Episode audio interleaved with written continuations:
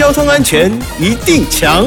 嘿哈，我是强哥赵自强，又到了星期二，交安一点通。桃园市龙潭区北龙路与龙华路口啊，发生了汽车追撞的事故。有一名自小客车的驾驶人，疑似是因为啊精神状况不佳，先是追撞前方的车辆，接着再度失控冲向人行道，造成当时行走在人行道上的一名女学生重伤，六人轻伤，也撞倒停在路边的多辆汽车与机车。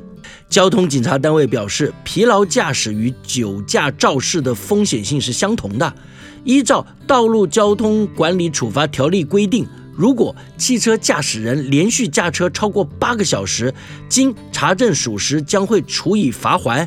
另外，驾驶人有熬夜、长期睡眠不足、工作压力累积等等的情形，也都可能影响驾车的精神状态，让自己处于疲劳驾驶啊，是非常危险的。提醒大家，如果开车途中发现自己频频点头、眨眼频率变高、视线不清楚等等的情形啊，请立即找适当的地点停车休息一下，养足体力后再上路，千万不要勉强驾车。保护自己与保护他人的用路安全哦。以上广告由交通部与公路总局提供。